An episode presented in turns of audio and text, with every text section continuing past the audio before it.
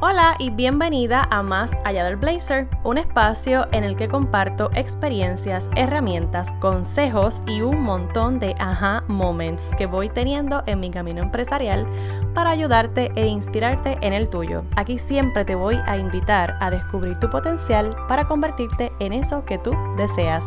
Mi nombre es Angélica y esto es Más Allá del Blazer. Querida mujer consciente que me escuchas, siempre hay espacio para mejorar. Eso fue lo primero que me recordé a mí misma cuando terminé mi primer taller virtual. La realidad es que aunque he trabajado virtualmente a través de Zoom y de Skype con reuniones, no es lo mismo reunirte con una sola persona que tener un grupo de personas independientemente de que el grupo sea de 3, de 4, de 10, de 20, de los que sean. Ya un, grupo es más de dos personas. Así que eso es lo primero que te quiero decir. Aprendí que no es lo mismo una dinámica con una sola persona que una dinámica con más de dos personas. Anteriormente me había dado la oportunidad de hacer como un tipo de conversatorio bastante informal, algo bien casual, y con esa experiencia yo pensé que iba a poder manejar entonces el issue del tiempo en un taller para mí, ¿verdad? Un taller que yo ofreciera con algo, con un tema, ¿verdad? Definido. Y lamentablemente no fue así. ¿ok? Y te cuento por qué. La versión que utilicé de Zoom es la versión gratuita, así que solamente tengo 40 minutos, ¿verdad? Para hablar sin que se caiga. Y eso fue un factor bien importante. ¿Por qué? Porque me jugó en contra desde el minuto uno. Otra cosa que aprendí eh, es que si tú hablas mucho, como es mi caso, necesitas bajar la cantidad de slides que vas a, presentar en tu taller. ¿ok?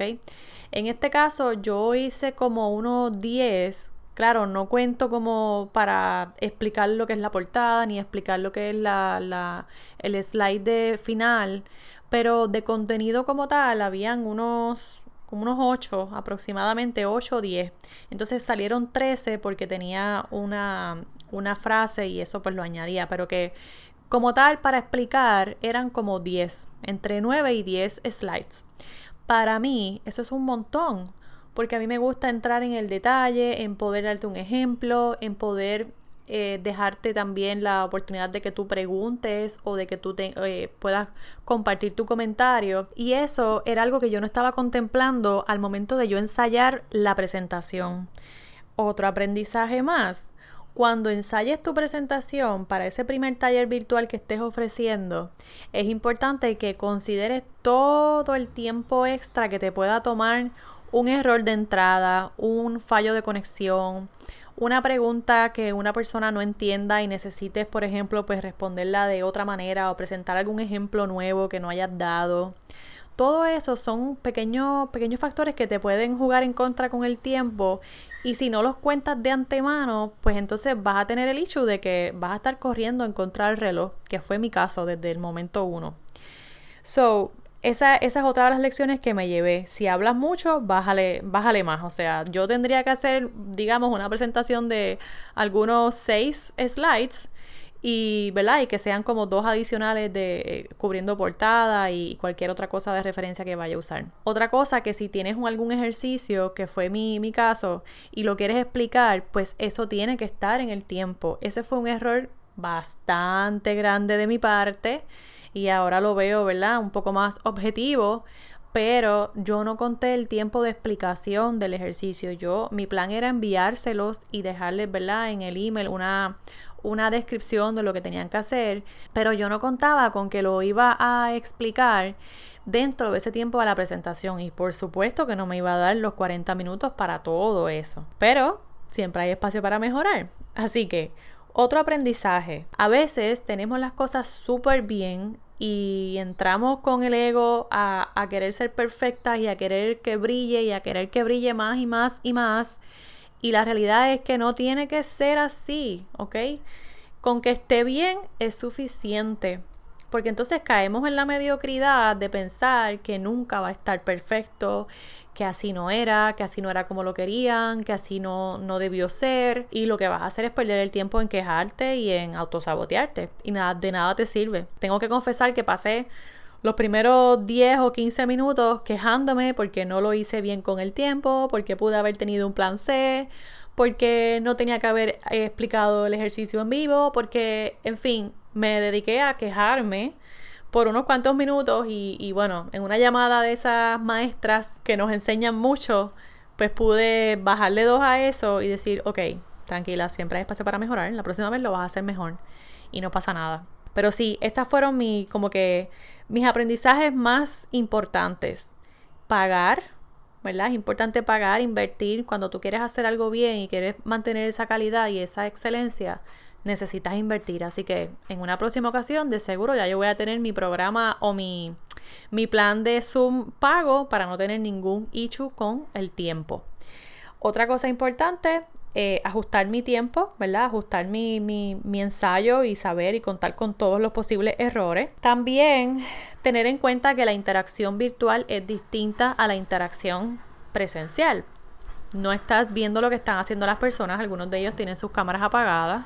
Eh, necesitas ser lo más directa, precisa y concisa posible porque si te pones a hablar o a dar demasiados ejemplos, pues la gente se va a ir, punto, y a lo mejor al final vas a tener, en vez de dos, tres, vas a tener cinco o seis dudas porque la, la gente se desconectó y tú estabas en la Lalandia explicando cosas que a lo mejor no eran demasiado relevantes para, para la presentación. A mí no me pasó eso, pero como estaba jugando en contra del tiempo, pues no pude eh, jugar un poco con la parte de, de traer otros ejemplos y de incluso hasta presentar imágenes distintas a las que ya tenía.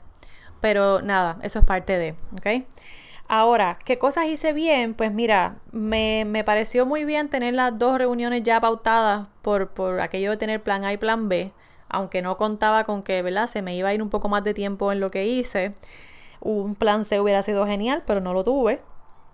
Eh, otra cosa que me funcionó y que me pareció bastante eh, justo fue ofrecerles un bono de 30 minutos adicionales a cada una individual para discutir el ejercicio de, práctica que yo les realicé.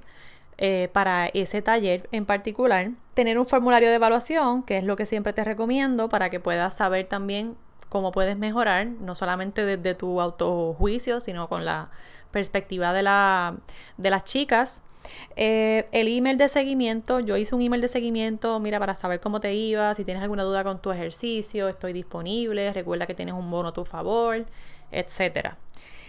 Y, y, algo bien importante, tomarme el tiempo para pensar, para bajar revoluciones y evaluar objetivamente y conscientemente lo que había hecho y cada detalle. En una futura ocasión, probablemente no voy a estar yo ahí en vivo, sino que voy a, ofrecer el taller ya pregrabado y tomaré otras medidas. Pero sí, estoy satisfecha porque sé que ofrecí la información que dije que iba a ofrecer, el tema se cumplió con todo su, con todo el contenido y pues las muchachas me dieron un muy buen feedback, así que estoy agradecida con eso y pendiente ya de, de, poder trabajar otra iniciativa que les pueda beneficiar a todos ustedes sin el inconveniente del tiempo.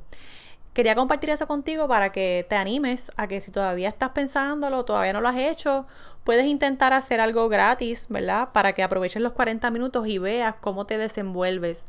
Y ya en una próxima ocasión, pues hacerlo más formal y tomarte entonces todas, todas las medidas y todas las precauciones que necesites para hacer algo un poco más, más elaborado. Esa es mi recomendación, recordando y teniendo siempre bien presente que hay espacio para mejorar se puede hacer mejor, pero nunca con la super mega exigencia de que tiene que estar perfecto, porque no va a estarlo. Incluso aunque tú lo veas perfecto, para otras personas no va a estar. Así que eso es importante que lo recuerdes. Hasta la próxima.